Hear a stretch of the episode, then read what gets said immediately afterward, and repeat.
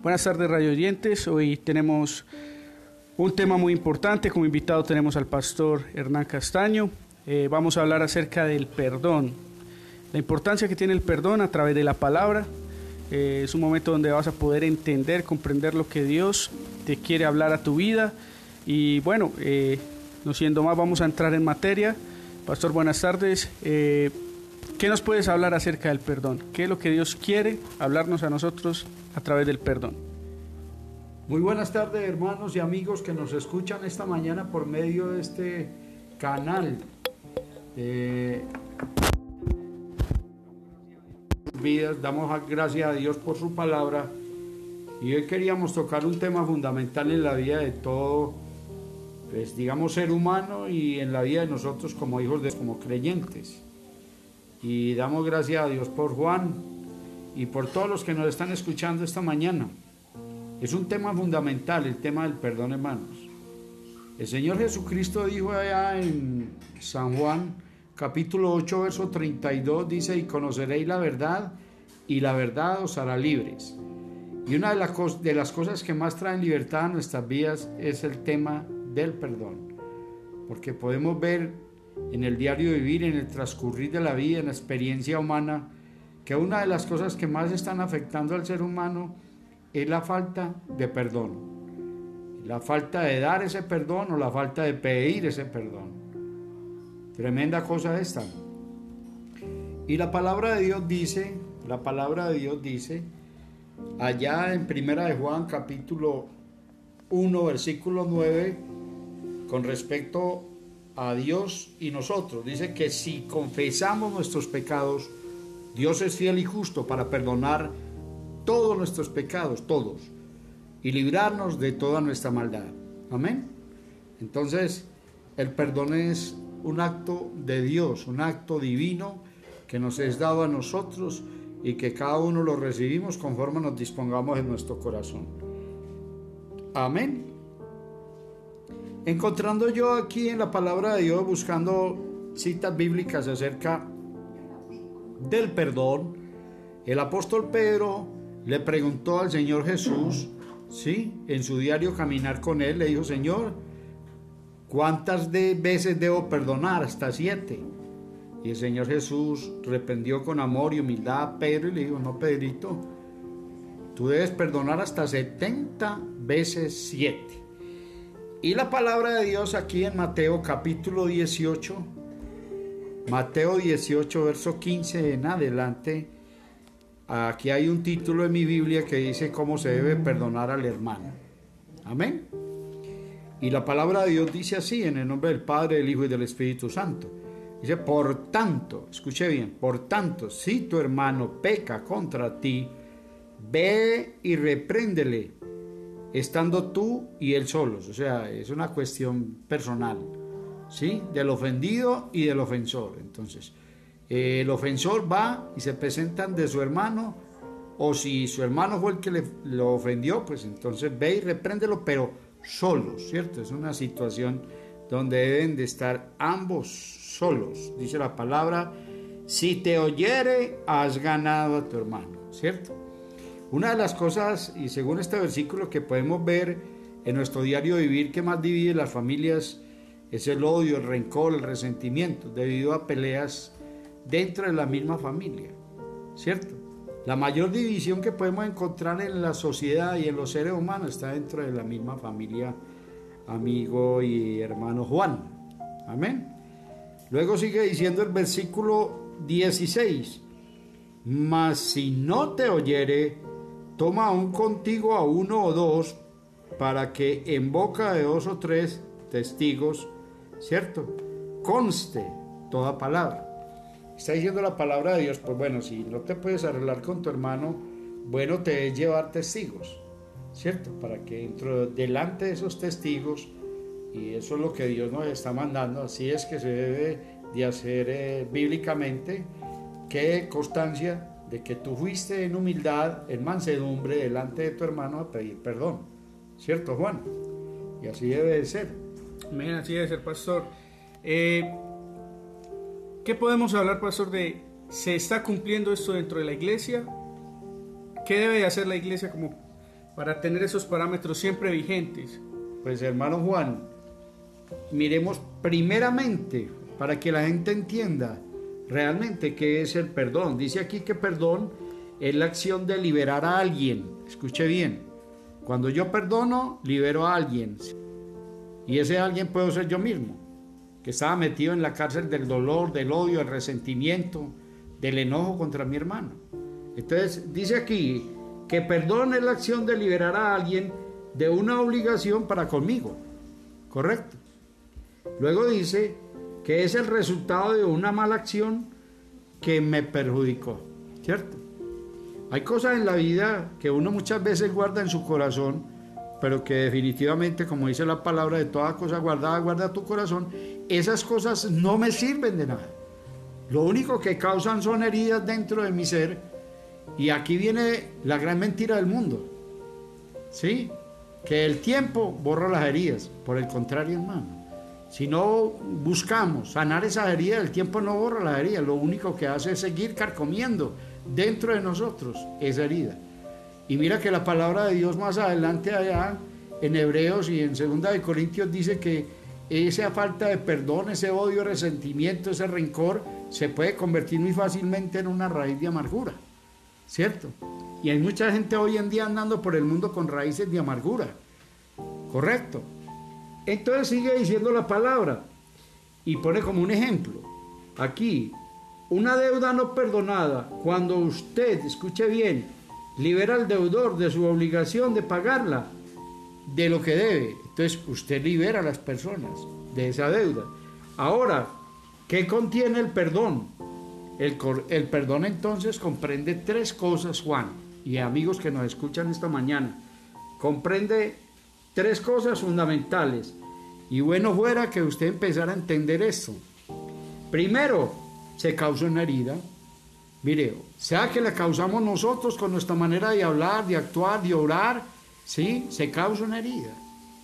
Correcto. Segundo, hay una deuda que resulta debido a la herida. Ahí es donde nosotros pasamos a ser deudores. O contra nosotros hay gente que todavía es deudora. Cuando no les hemos perdonado, ¿sí?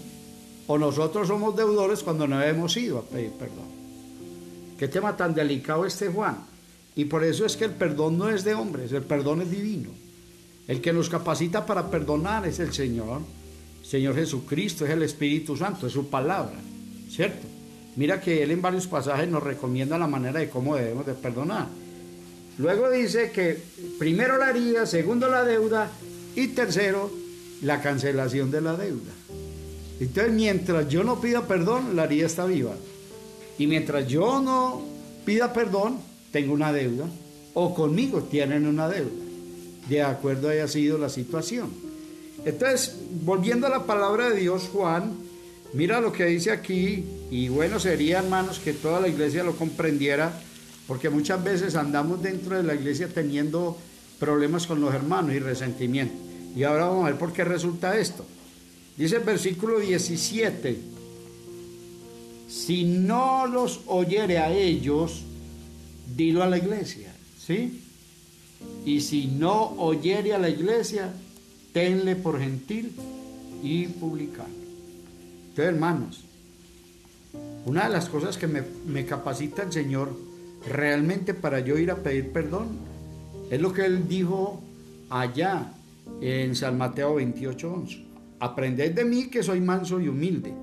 Una de las cosas que me pueden llevar a mí a perdonar y a pedir perdón es realmente la mansedumbre y es la humildad, Juan.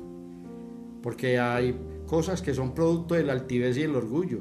Y el no perdonar es altivez y es orgullo. Amén. Entonces, si yo he aprendido, he sido moldeado por el Señor en la mansedumbre, porque aprendamos esto también esta mañana, ser manso es ponerme en manos de Dios y dejarme moldear por Él. Eso es mansedumbre. Y la humildad es siempre, siempre, siempre entender que la razón no la tengo yo, sino que la puede tener el hermano y los demás. Si yo llegara a pensar de esa manera, quizá no tendría tantas confrontaciones y tantos problemas. Porque es que no solamente es dentro de la iglesia Juan, es en el diario vivir de las personas. uno ve que las cosas que más afectan realmente a las personas, hermano, es su manera de comportarse, es su temperamento, es su manera de cómo le hablan a, los demás, ¿sí? Es su manera de cómo se expresan delante de ellos. Entonces, hermano, nosotros herimos fácilmente y no nos damos cuenta, hermano, que nuestro comportamiento nos lleva a ser deudores, deudores. ¿Sí? Es la manera como el esposo trata a la esposa, es la manera como le hablamos a nuestros hijos, es la manera como nuestros hijos tratan a los padres, es la manera como los pastores a veces nos referimos de las ovejas. Es la manera, hermanos, ¿sí? Entonces una de las cosas que en mi vida me lleva más a ser un hombre perdonador es realmente dejarme pulir por el Espíritu Santo en cuanto a la humildad y a la mansedumbre. Que tocando ese tema ahí, pastor, eh, quiero detenerme en un momento. Eh, digamos así que entonces la iglesia debe de aprender a vivir en humildad delante de Dios. Sí, porque es que mira que el apóstol Pablo en muchas de sus cartas Juan dijo, ¿cierto? Que soportados los unos a los otros. Y esa es una área quizás que se ha hecho más difícil en la iglesia. Es tener paciencia hermano con los hermanos. Dice que nosotros debemos de sobrellevar las cargas Dice, los más fuertes espiritualmente debemos de aprender a sobrellevar las cargas de los más débiles en la fe y no ser eh, duros con ellos, sino entenderlos y comprenderlos. Ahora, eso de soportarnos los unos a los otros, eso tiene que ver con un fruto maravilloso del Espíritu Santo Juan, y es el fruto de la paciencia. A veces somos muy impacientes, no solamente en nuestros hogares, ¿sí? sino en nuestros trabajos, y aún en la iglesia, hermanos. No soportamos a ciertos hermanos, correcto. Pero debemos de entender que el hermano más débil, sí, es aquel que apenas está empezando a conocer la palabra. Y que nosotros debemos de guiarlos, sí, guiar a esos hermanos. Usted y yo que podemos ser un poquito más espirituales. Pablo hablaba de eso, que él se sentía como menor a los hermanos, ¿cierto? Una de las cosas, Juan, que está causando tanta división en las iglesias, Juan, es un espíritu de altivez y orgullo y de vanagloria que a veces se levantan los líderes.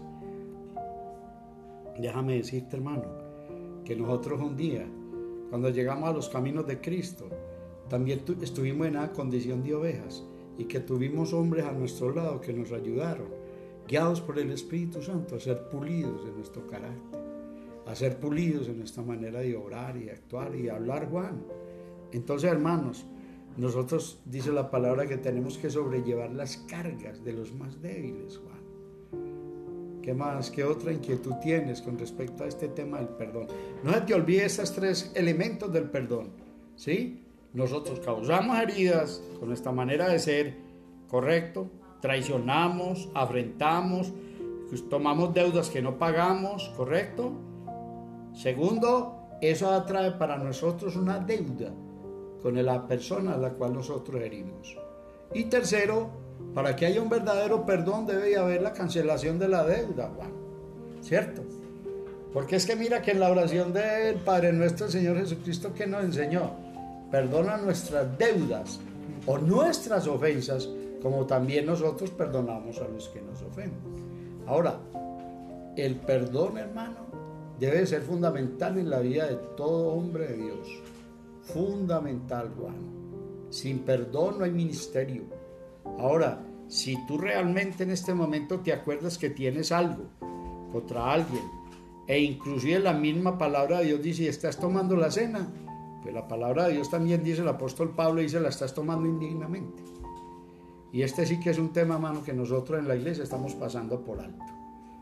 Mire, yo cuando empecé en el Evangelio, el pastor, cada que íbamos a participar de la Santa Cena, decía, si tú tienes algo con tu hermano, tomemos 5 o 10 minutos y de ahí arréglate con el hermano. Y no éramos capaces de salir.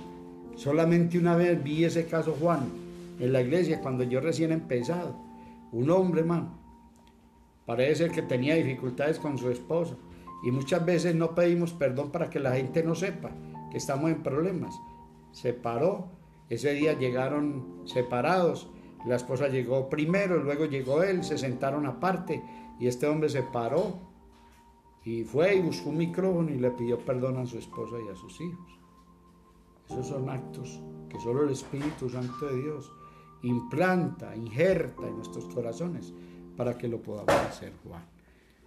Qué bueno, pastores. Eh, vamos a tener también momentos donde vamos a poder darle oportunidad a, las personas para que escriban, eh, para que nos se comuniquen con nosotros vía eh, Facebook, también por el canal que tenemos, ahí puedes dejar los comentarios, las preguntas que tengan, las necesidades que tengan, para que nosotros en otros eh, momentos podamos eh, también solucionar o eh, ayudarles a cualquier inquietud que tengan, cualquier pregunta que tengan.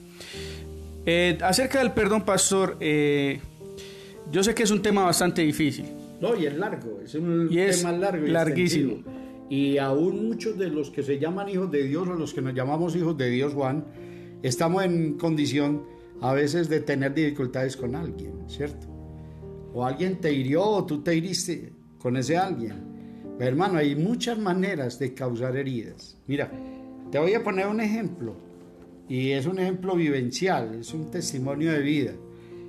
Yo trabajaba en compañía con un hermano, un hermano en la carne, no en la fe, un hermano en la carne. Y un día me dijo el hermano Hernán, yo quiero que nos separemos, quiero que dividamos cobijas, partamos cobijas y que liquidemos esta sociedad. Le dije, correcto hermano, este, tú tienes razón, no hay ningún problema. Y lo hicimos, ¿cierto?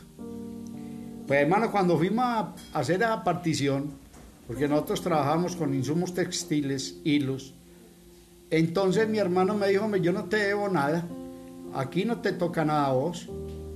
Y yo me quedé como sorprendido porque al lado de mi hermano había un contador y este contador por lo que veo fue comprado, sí, fue comprada su, es que te dijera Juan, sí, se vendió, se vendió, fueron comprados sus principios por un dinero que mi hermano le dio. Entonces él presentó un informe contable falso en el cual ellos decían que antes yo les quedaba viendo plata a ellos, que porque se había perdido una plata y entonces para cortar un poquito el testimonio, el que manejaba la plata era mi hermano, el que firmaba las chequeras era mi hermano, yo no tomaba control de dinero para nada. Entonces, él no es cristiano, yo sí. En ese momento sentí ira, enojo, dolor, tristeza y quise como inclusive violentarlo.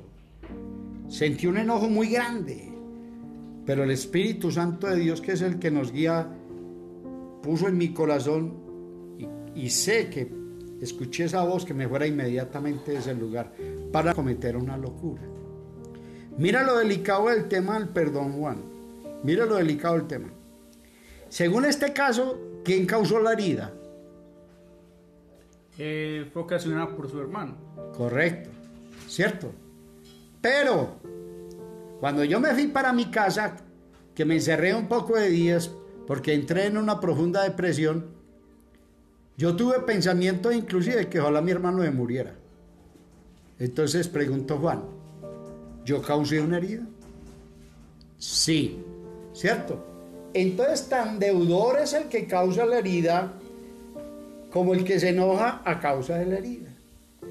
¿Cómo así, pastor? Sí, claro. Sí, claro. Porque tú cambiaste con el hermano, tú tuviste pensamientos de mal en contra del hermano, a pesar de que la herida la causó él. Pero tú también te estabas convirtiendo en un deudor con tu hermano. Pues al cabo de los años, al cabo del tiempo, el Señor me habló y me dijo, no es bueno que estés separado con tu hermano. Ve y pídele perdón a tu hermano porque debido a esa situación a mí se me causó una neurisma cerebral, o sea, el que estaba afectado era yo. Entonces fui, mi esposa me dijo, mío, pues si eso le dijo el Señor, vaya. Le pedí una cita a mi hermana, se quedó sorprendido porque llevaba varios, varios tiempos sin hablarle, no quería verlo, nada. Pero le pedí dirección al Señor y a través del Espíritu Santo el Señor me llevó a donde mi hermano. Y él se sorprendió mucho me dijo, ¿qué quieres? Y yo le dije, no, vengo a pedirte perdón. Mira las cosas de Dios, Juan, mi hermano inmediatamente. se quebró, se quebrantó. Me dijo, sí, ¿qué te, qué te, qué te digo yo, Hernán? Si antes el que te dañó fui yo, mira que casi te mueres. Y yo le dije, sí, pero yo tuve pensamientos de mal contra ti. Y si yo soy un hijo de Dios, yo tengo que organizar esa situación en mi vida. ¿Sabes por qué, Juan? Porque Dios tenía para mi vida un ministerio. Y ese ministerio se pudo haber estorbado por la falta de mi perdón a mi hermano. Pues lo hice, salí de ese lugar tranquilo. Y hoy en día somos amigos. No hacemos los mismos negocios ya. No tenemos una misma convivencia, pero es mi hermano. Hablamos, compartimos, ¿cierto, Juan? Entonces, hermano, tan deudor es el uno como el otro. Tan deudor es el que hace la falta como el que se enoja por la falta. ¿Sí? Alguien decía y hacía una pregunta, qué era más pecado, el que paga por la peca o el que peca por la paga. A ver, contéstese usted que me está escuchando esta mañana, querido hermano. ¿Quién es más deudor delante de Dios, el que paga por la peca o el que pega por la peca por la paga? Amén. Y mira Juan, y si tiene alguna inquietud me dices. Pero aquí hay una parábola muy linda, aquí mismo en Mateo capítulo 18, verso 23, donde la palabra de Dios habla de los dos deudores. Tú te vas a poner en hoy, esta mañana que estás escuchando este programa, y no solamente va a ser el tema del perdón hoy, no. Podemos continuar, hermanos, para que eso no se quede en punta, ni se quede, ¿sí? Y que se quede ahí cortado, no.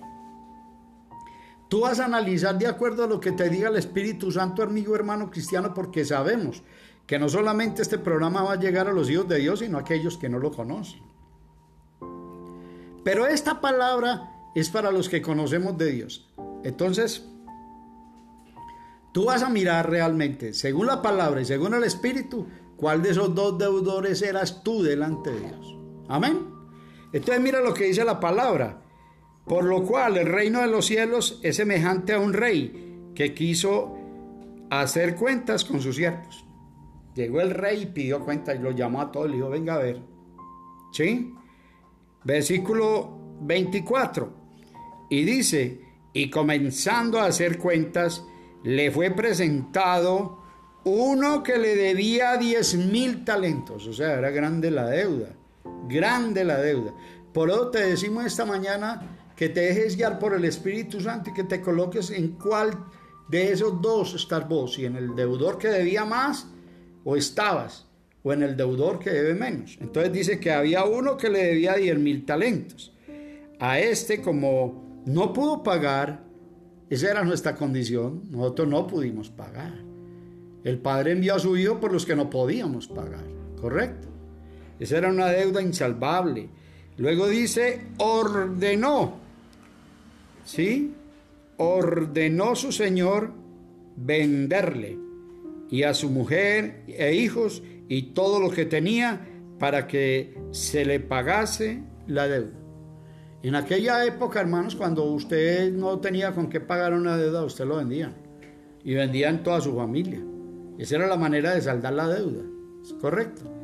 Pero mira lo que sigue diciendo aquí la palabra de Dios. Entonces aquel siervo postrado, se humilló, se postró, se, le suplicaba, diciendo, Señor, ten paciencia conmigo. ¿Y qué hizo Dios con nosotros, Juan, sino tener paciencia, hermanos? Porque a la final, ¿quién de nosotros era merecedor de semejante gracia, de semejante amor y de semejante perdón? Si alguien tuvo, ¿sí? La iniciativa de perdonarnos fue el Padre a través de Jesucristo, Juan. Por eso este tema es tan fundamental. Y por eso el enemigo muchas veces siembra en los corazones de las personas ideas de no perdonar. O ideas de que Dios, ¿será que Dios me puede perdonar? Hay personas que no se han podido perdonar a ellas mismas. Y por eso no perdonan Juan. Entonces sigue diciendo la palabra aquí, entonces aquel siervo postrándose, postrándose le suplicaba diciendo, Señor, ten paciencia conmigo, que yo te pagaré todo.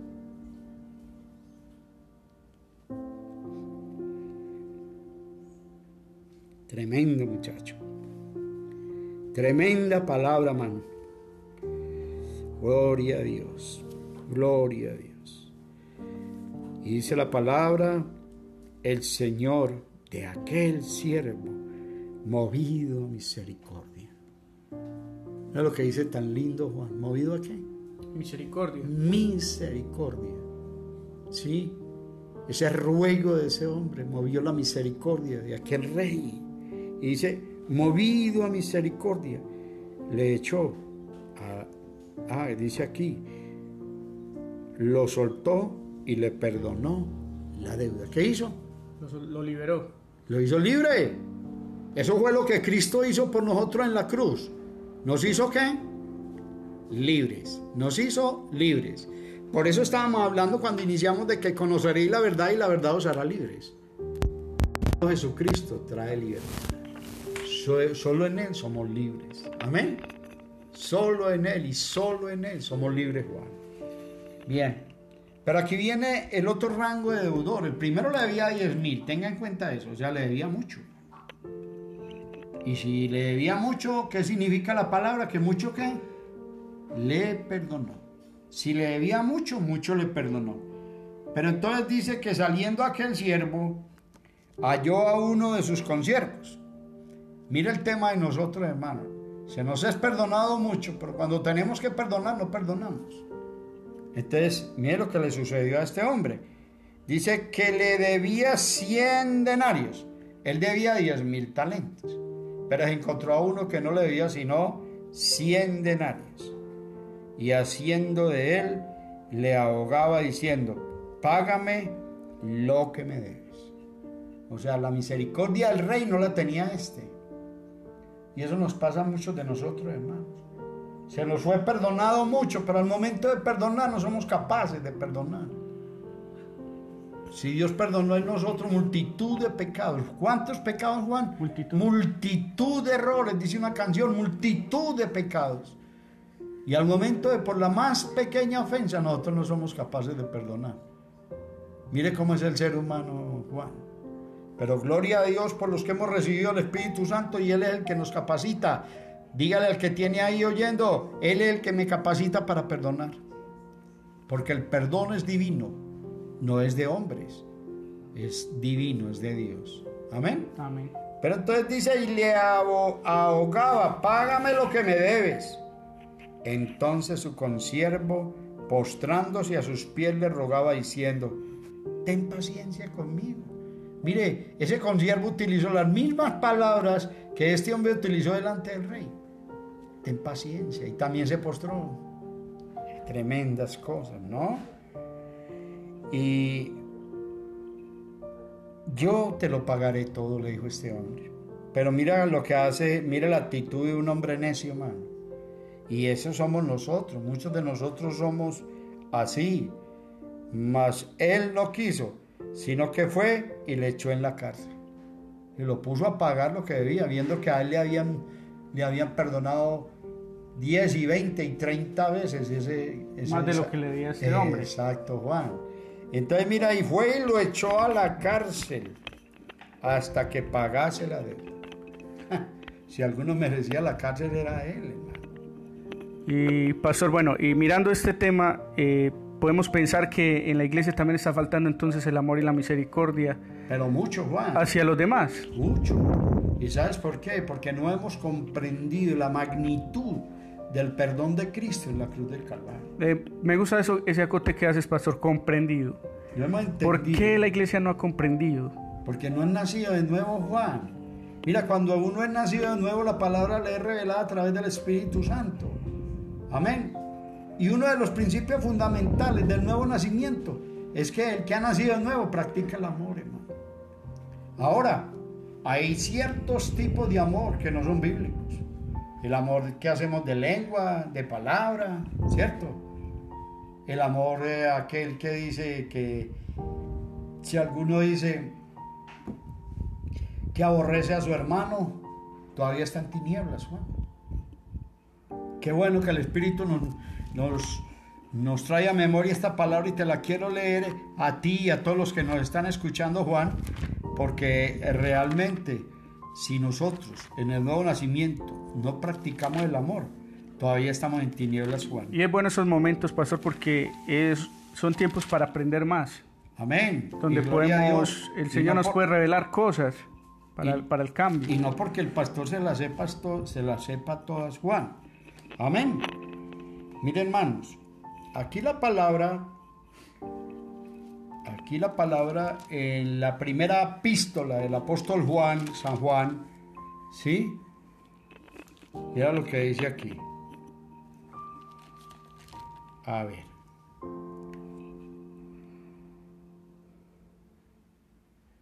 Podemos ver aquí Juan que dice que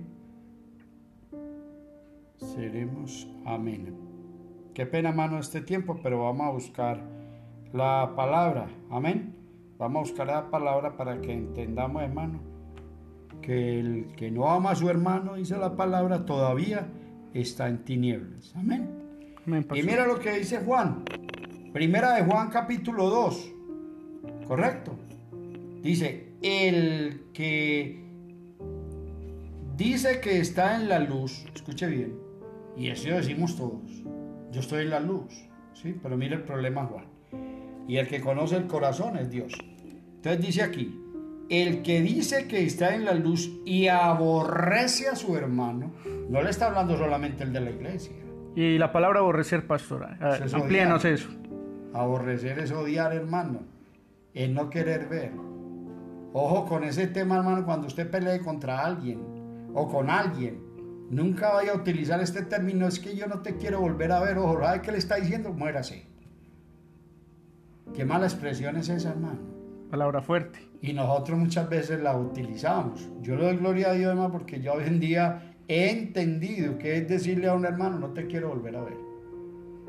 Eso significa muérase. Ojo con eso. Porque los que se mueren no los volvemos a ver. Y si yo le estoy diciendo a un hermano, a un amigo, a un compañero, a un vecino, a mi propio hermano en la carne, no te quiero volver a ver, le estoy diciendo muérase.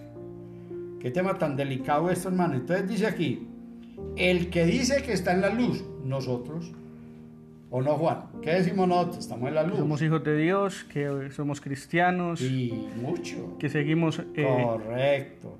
Pero aborrece a su hermano, está todavía en tinieblas. ¿Qué podemos decir a esto, Juan? O sea, no hemos aprendido a conocer a Dios. No hemos nacido. Porque la palabra de Dios dice que Dios es amor. Correcto. Ahora, si no amamos a nuestro hermano que vemos, también nos exhorta la palabra aquí en Primera de Juan capítulo 4, dice cómo podemos decir que amamos a Dios a quien no vemos. Entonces, hermano, ojo con este tema, que este tema, escuche bien, me lleva a perder la salvación. No, pero es que muchos Pastores ya están predicando que la salvación no se pierde. ¿Y sabe qué decía Billy Graham? ¿Cómo la vas a perder si nunca la has tenido? Es correcto, no se pierde para los que no la han tenido, Juan. Pero dentro del nuevo nacimiento se debe operar en mi vida el amor. Sin amor no hay nuevo nacimiento, Juan. Y quiero agregar algo, pastor. Eh, eh, es necesario entonces que la iglesia entre en un cambio pues lógico. De pensamiento y de acciones frente a nuestros hermanos. Ahora, Juan, porque usted ve en la iglesia personas que entran y salen, van, vienen y no se establecen, no permanecen, no tienen sentido de pertenencia. ¿Sabe por qué, Juan? Porque no se ha operado en ellos un nuevo nacimiento. Ahora, sigo diciendo aquí la palabra. Entonces ya sabe, si usted dice que está en la luz, si usted dice que es cristiano, pero está aborreciendo a alguien, ¿sí? Entonces usted no está en la luz, está en tinieblas. ¿Y dónde están las tinieblas, Juan? De las tinieblas provienen de, del enemigo. De, espíritus. Claro. Y me gusta algo que, que aportabas ahora, pastores, que de pronto en nuestra mente y nuestros corazones están arraigando pensamientos no de Dios, ni la palabra de Dios, sino pensamientos de, del enemigo. Contrario a la palabra. Ah, qué pereza fulano de tal, como es de creído. Qué pereza fulano de tal, tan vanaglorioso, hermano. Es mejor que no expresemos eso. Es mejor que le digamos a Dios, Señor, vea, si esa persona para mí es tropiezo, yo te pido perdón. Correcto, y eso pasa mucho. Ah, es que ese pastor. Ah, es que esa pastora. Correcto. Ese falso. Sigue diciendo la palabra. Sigue diciendo la palabra. Amigo Juan. Mira lo que dice. Y gloria a Dios por ella, hermanos. Dice, P. Amén. A ver, que se me olvidó. Ah, ya. Entonces el que dice que está en la luz y aborrece a su hermano, está todavía en tinieblas. No hay salvación ni vida eterna, hermanos. Es una manera de perderla. Ahora, usted no puede perder algo que no tiene. Y es ahí donde se confunden muchos predicadores. La salvación sí se pierde, pero para los que no la tienen. Ahora, si yo la tengo, yo le pido al Espíritu Santo que opere en mí un nuevo nacimiento. Amén. Entonces en ese nuevo nacimiento hay una primera evidencia que nosotros que hemos nacido de nuevo debemos de practicar el amor. Mira lo que sigue diciendo la palabra aquí. Versículo 10. Primera de Juan 2, 9, 10. El 10 dice, el que ama a su hermano permanece en la luz y en él no hay tropiezo. ¿Quién es la luz, Juan? Cristo, Dios. Si yo amo a mi hermano Jesucristo, permanece en mí. Y bonito es que dice que no hay tropiezo. No, no tropezaremos. Eh, del testimonio que contaba ya tu vida siguió con una carga menos. Sí, de victoria en victoria, como dice la palabra. ¿Cierto? Hasta que el día es perfecto. Entonces, Juan, uno de los peores tropiezos que tiene el pueblo del Señor es odiar y es aborrecer y es no estar realmente de manera sincera con los hermanos. Pero mira lo que sigue diciendo aquí, hermano. Pero el que aborrece a su hermano está en tinieblas. Vuelve y repite. Si dice que está en tinieblas, podemos preguntarle a todos los que nos escuchan, Juan, ¿hay luz en ellos? ¿Hay un nuevo nacimiento en ellos? ¿Hay vida eterna en ellos? Sería un momento como en el que ellos pueden reflexionar. Exacto. la palabra es para reflexión. Precisamente por eso queríamos tocar este tema, hermanos, porque es un tema realmente que trae, escuche bien, Dios quiere que nosotros seamos sanados interiormente. La sanidad interior debe operarse de adentro hacia afuera. Y esa sanidad interior debe operarse en el corazón. Y esa sanidad interior debe operarse en el alma. Y esa sanidad interior debe operarse en el espíritu, en la mente. Entonces mira lo que sigue diciendo la palabra, que el que aborrece a su hermano todavía está en tinieblas y anda en tinieblas.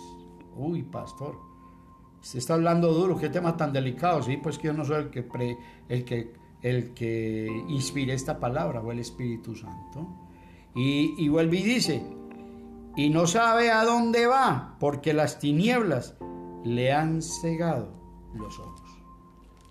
Entonces yo no puedo pararme aquí como pastor a decir, hermano, la vida eterna, la salvación, Jesucristo, es mi Señor y mi Salvador, todavía odiando, hermano. O sea que, o sea, la palabra no es, es para perfeccionarnos. Amén. Porque hay áreas en nuestra vida que todavía no son perfeccionadas. Y el área del perdón es muy delicada, pastor, ¿cierto? Sobre todo en tema de la familia. Porque quita la comunión, pienso yo. ¿Usted qué, qué opina, pastor? O sea, yo pienso que quita la comunión con el Señor. Ahora, ¿qué vino a predicar Jesucristo? Nos dejó dos grandes, un único y suficiente mandamiento, que se convierte en dos Amarás al Señor tu Dios con todo tu corazón. Pero mira cómo empieza este mandamiento. Amarás. Amarás. ¿Cierto? Al Señor tu Dios con todo tu corazón, con toda tu mente, con toda tu alma y con todas tus fuerzas. Y viene, dice la palabra, y viene un segundo y único mandamiento igual al primero. Y a tu prójimo como a ti mismo. Tema delicado, hermano. que si no amamos, no nos amamos. No nos amamos, hermano. Y mucha gente no da amor porque no tiene amor por sí mismo. Qué tema tan delicado este Juan. El tema del perdón es fundamental en nuestras vidas. Ahora, ¿cómo debemos de pedir perdón, Juan? Para ir terminando. ¿Cómo debemos de pedir perdón? Oiga, hermano Juan, ahora que me lo encuentro, escuche bien, esto es una manera equivocada de pedir perdón. Hombre, Juan, si algo le hice, si yo en algo lo ofendí, yo le pido perdón. ¿Qué piensas tú de ese perdón, Juan? Que, ¿Qué hay en la persona que lo pidió? Que no hay seguridad de, del por qué está pidiendo ese perdón. Hay orgullo. Porque mira que él está condicionando el perdón. Es una manera de condicionarlo. Si en algo te ofendí, Juan, si algo te hice, yo te pido perdón. ¿Qué está diciendo? Yo no le hice nada. Pero de todas maneras, yo le voy a pedir perdón. Ese es un pedir perdón fariseico, Juan. Los fariseos seguramente así pedían perdón. No, tome la decisión, hermano, radical, que así debe ser en nuestras vidas. Un principio fundamental, si te ofendí, yo te pido perdón. O sea, hay que ser más puntual frente a la, al agravio que yo le he hecho a mi hermano. Venga, Juan, permítame. Quiero hablar contigo, Juan. Yo, Hernán Castaño, yo te ofendí. No es que si yo te ofendí, no, yo te ofendí. ¿Y en qué? O sea, ser puntual. Y decirle en qué lo. En el caso que, y vuelvo al testimonio que das, pastor, tú le fuiste puntual, es que yo te, te, te pido perdón por esta situación, fue puntual. Sí, yo no le dije a mi hermano, venga, es que yo le voy a pedir perdón, pero si usted me pide perdón. Primero.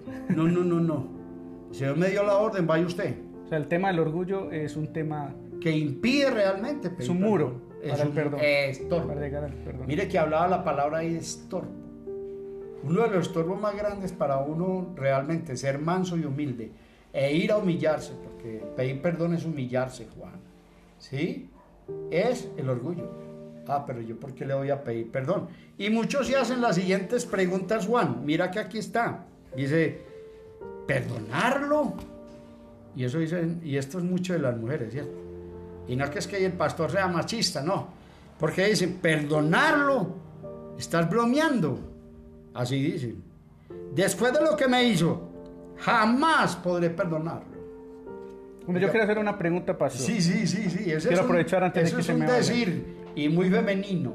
Y, y, esa pregunta va muy ligada a que muchas veces la gente eh, eh, te, te pide perdón, pero cuando tiene una confrontación o un problema contigo, vuelve el tema del agravio eh, eh, en, ese, en, ese, en, ese, punto. Entonces, ¿qué pasa ahí cuando una persona dice perdonar, pero en un momento de ira o de, vuelve a ir y, recuerda, y recuerda vuelve a decirle a la persona es que tú me fallaste en esto?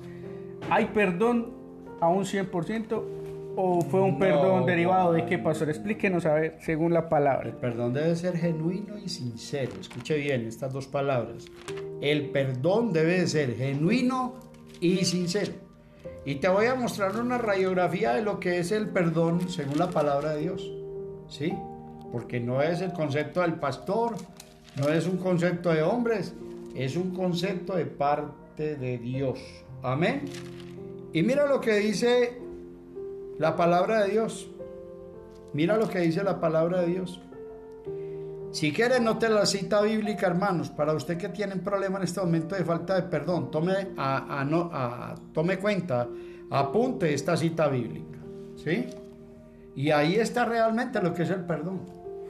Ahora, que usted lo aplique como Dios lo aplicó, ese es otro tema. Porque hay muchas personas que lanzan la siguiente frase. Yo perdono, pero no olvido. Olvido, ¿cierto Juan? Yo perdono, pero no olvido. Y mira lo que hizo Dios con nosotros.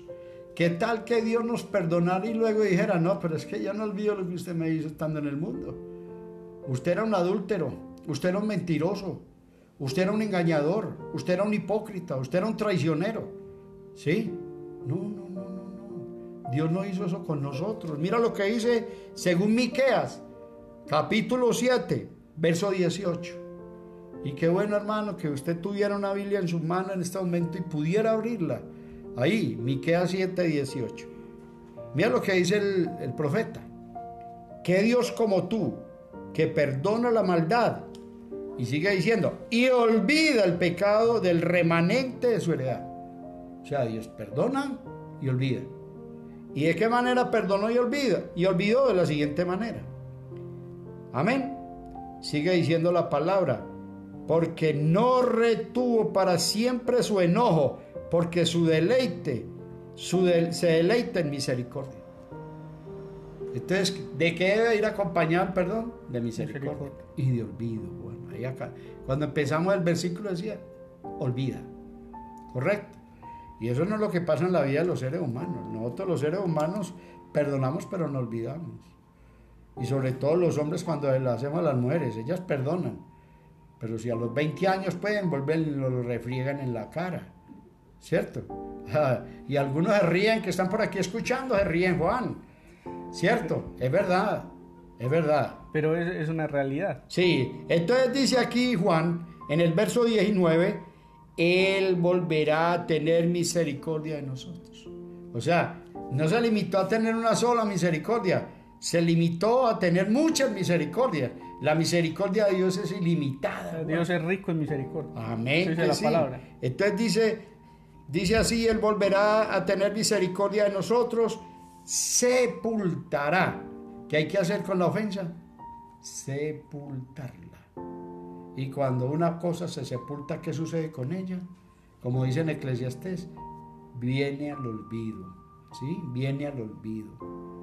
Viene. Amén, pastor. Entonces dice, y sepultará nuestras iniquidades y echará en lo profundo del mar todos nuestros pecados. Cumplirá la verdad a Jacob y a Abraham, Abraham la misericordia que juraste a nuestros padres, ¿sí? Desde tiempos antiguos.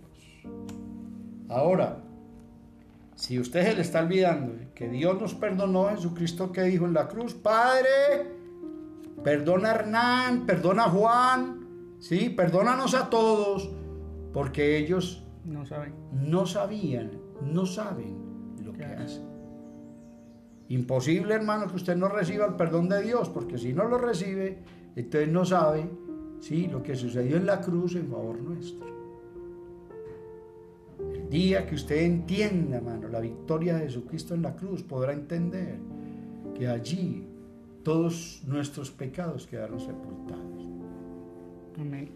Y quiero terminar esta tarde, Juan, esta tarde, porque seguimos y gloria a Dios por este espacio tan bonito y por este tiempo tan bonito de la palabra de Dios, Juan. Amén. Amén, pastor. Hay una palabra muy bonita, está ahí en Colosenses y la vamos a leer y con esto terminamos por hoy. Gloria a Dios por todos ustedes, hermanos, que se quieren conectar con nosotros, los seguimos esperando. Amén. También los invitamos, ¿sí? A que en nuestra página, eh, ¿cuál es nuestra página? En Facebook, En Facebook. Jesucristo, Rey de Gloria. Ahí nos encuentran. Jesucristo, Rey de Gloria, tenemos unos devocionales diarios, correcto, a las 6 de la tarde y allí lo estaremos acompañando. Y, importante recordarles, pastor, que ahí pueden colocar también su- sus comentarios, eh, amén, amén. dudas, preguntas, eh, pueden eh, colocar motivos de oración también para que nosotros estemos orando por ellos. O sea, todo eso tenemos que usarlo en, en pro de, de- de que el Evangelio crezca. Entonces estamos usando todas esas herramientas es para que el Evangelio crezca y la iglesia se siga nutriendo y creciendo en la palabra. Amén, hermano. Si tú tienes aquí dentro de esta página motivos por los cuales quieres que oremos, ahora, eres una persona que está en esta dificultad de la falta del perdón, pues hermano, escríbenos, comunícate con nosotros y vamos a orar por ti. Amén. Amén. Entonces dice la palabra de Dios aquí en Colosenses 2, 14. Y apunta este versículo para que lo guarde, lo escriba, lo lea y busque dirección del Espíritu Santo, hermano. Dice la palabra, y podemos leerle inclusive Juan desde el versículo 13, Colosenses 2, 13.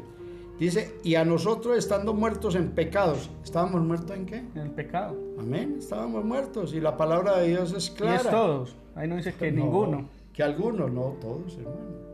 Cuando andábamos por el mundo sin Dios y sin ley. Y luego dice aquí, y en la incircuncisión de vuestra carne os dio vida. ¿Nos dio qué? Vida. Yo estoy vivo. Tú estás vivo, Juan. Y los que tenemos a Cristo en nuestro corazón, tenemos vida y vida. En abundancia. Aleluya, gloria a Dios. Y dice que nos dio vida juntamente con Él. Gloria a Dios. Dice versículo ahí mismo sigue diciendo, perdonándoos todos. ¿O será que perdonó a algunos Juan? A todos, dice la Dice, palabra. perdonándoos todos los pecados. ¿Cuántos? Todos. Todos los pecados. No algunos. No, todos. Y mira lo que dice el versículo 14, y este es el versículo que queremos que tomen ustedes para sus vidas esta tarde. Apropiense de esta palabra y llénale, Señor, yo te tomo esta palabra. Y mira lo que dice la palabra, dice anulando el acta de los decretos que había en contra de nosotros. ¿Sí? Es como cuando una persona la captura la policía, no, es que usted tiene aquí, está muy reseñado.